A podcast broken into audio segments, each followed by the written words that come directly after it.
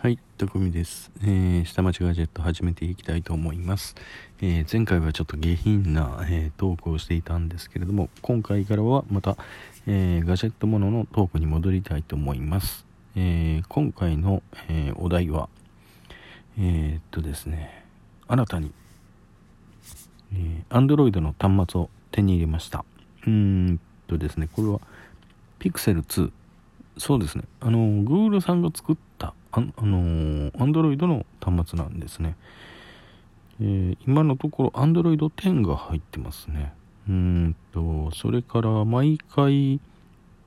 えこれね、あのー、私知らなかったんですけれども、Android って OS と、えっ、と、セキュリティって別個にアップデートしないといけないんですね。あの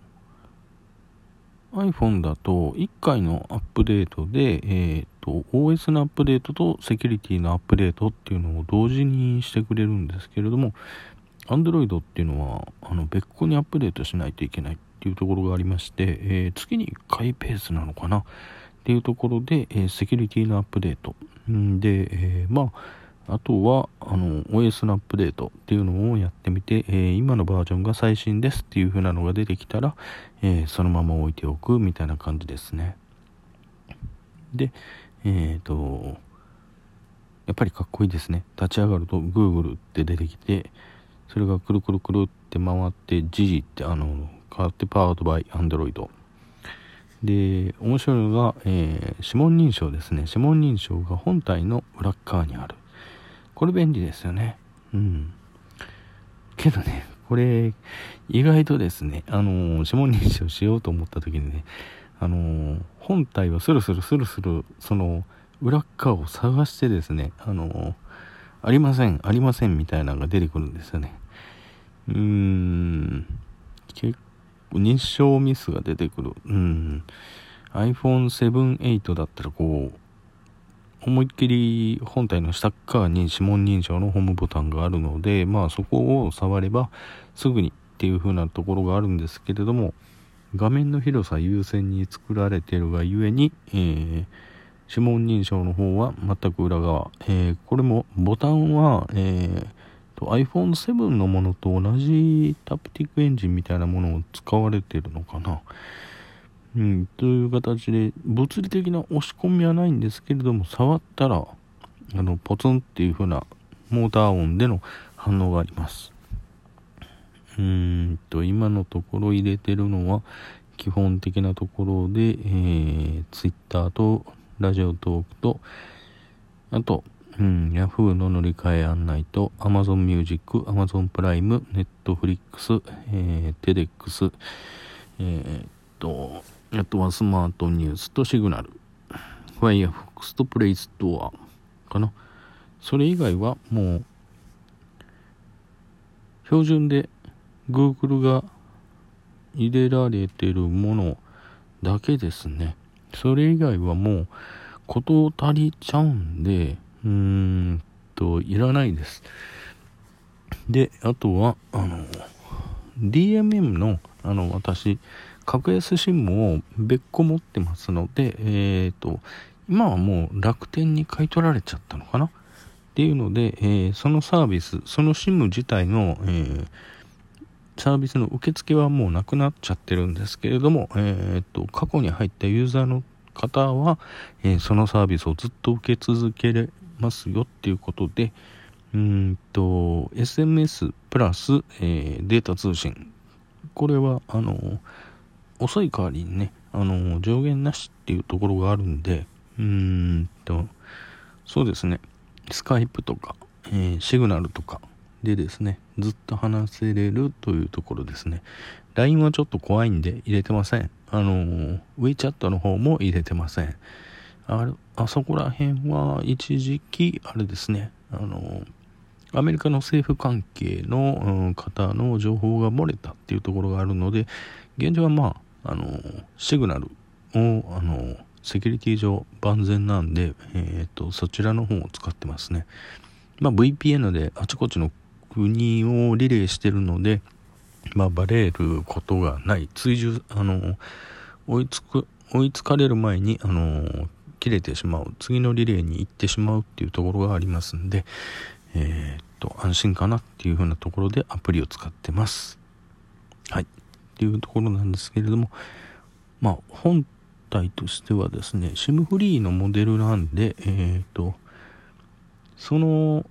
今回の DMM さんの SIM を入れるとドコモさんの、えー、中継局をつかみます。でそちらのところでうんいろいろ遊んでます。はい。えー、っとそういうところかな。あ YouTube で YouTube かプライムビデオもあとは Netflix の鑑賞用ぐらいにしか今は使ってませんね。はい。そういうふうな状況です。またえーと、こちらの方も、えー、使っていって何か面白い状況が出てきたらうーんレポートしていきたいと思います。今のところはえー、っとこれといって新しいものがありません。あプレイストアでちょっと見てみましょうかね。うんラジオトークの新しいバージョンがもうダウンロードできるかどうか。うーんと。あできますね。はい。すべて更新ってありますと。あ更新始まりましたね。あ意外と早い。あこれ Wi-Fi の下だからか。うん。オクタコア一応コアが8個あるのでえっ、と早いという風な話なんですけれどもまあえっ、と iPhone の A A コアシリーズですね。に、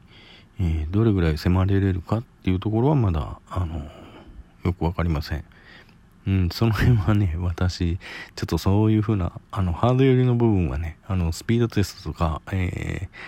ー、コアのスコアとかっていう風なのは、もうほとんど組み込みの世界になってくるんで、えー、今更ながらちょっと組み込み屋の、あの、力を出してっていうことはできませんので、はい、えー、っと、またそういう風な機会があったら、えー、っと、試してみたいと思います。下りはねあの早く受けてくれます。上りがね若干遅いですね。iPhone に比べると。バッテリーの持ちもちょっと悪いですね。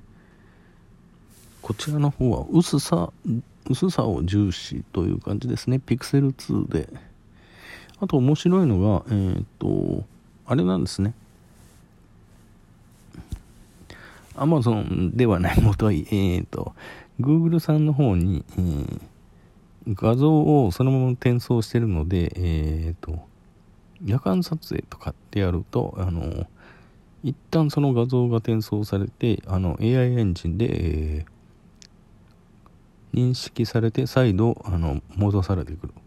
うん、そこら辺セキュリティどうなんだっていう風なのが、あると思うんですけれどもまあそういうところで、まあ、個人の写真を撮るっていうものではなくて景色を撮るとかねそういうものであったら問題ないかなと思ってます。まあ、そこのところで、あのー、夜間撮影をしてみるとですね、えー、っと iPhone11 には劣るんですけれども 10R 並みぐらいはあの結構いけますね 10R 並みうん 10R よりかちょっとまあまああれかな劣るかなっていう感じです。それ以外はまあ DR とどっこいどっこいみたいな感じですかね。はい。まあバッテリーの持ちは 10R の方が iPhone10R の方ががんあのー、全然上ですね。えー、映画をあのプライムビデオで、えー最高画質で再生しても3本4本ぐらいはあの再生できるんですけれども Pixel 2の場合だと、えー、2本目入った時点で、えー、映画を最高画質で2本目の最終で、えー、ローバッテリーモードに入ってしまいますんでそういうところぐらいですかね。基本のバッテリー、うん、薄さ重視のうん形になってるので仕方がないかなっていうところです。うん。これでまたあのラジオトークの Android 版の方もいろいろ評価できると思うんで、えー、やってみきたいと思います。はい。簡単ではありますが、えー、今回手に入れました、うん、Pixel 2もう古いんですよね。えー、今は、え、時代でいくと Pixel 4ぐらいまでいってるんですかね。それの、あの、2番機っていうんですから相当古いです。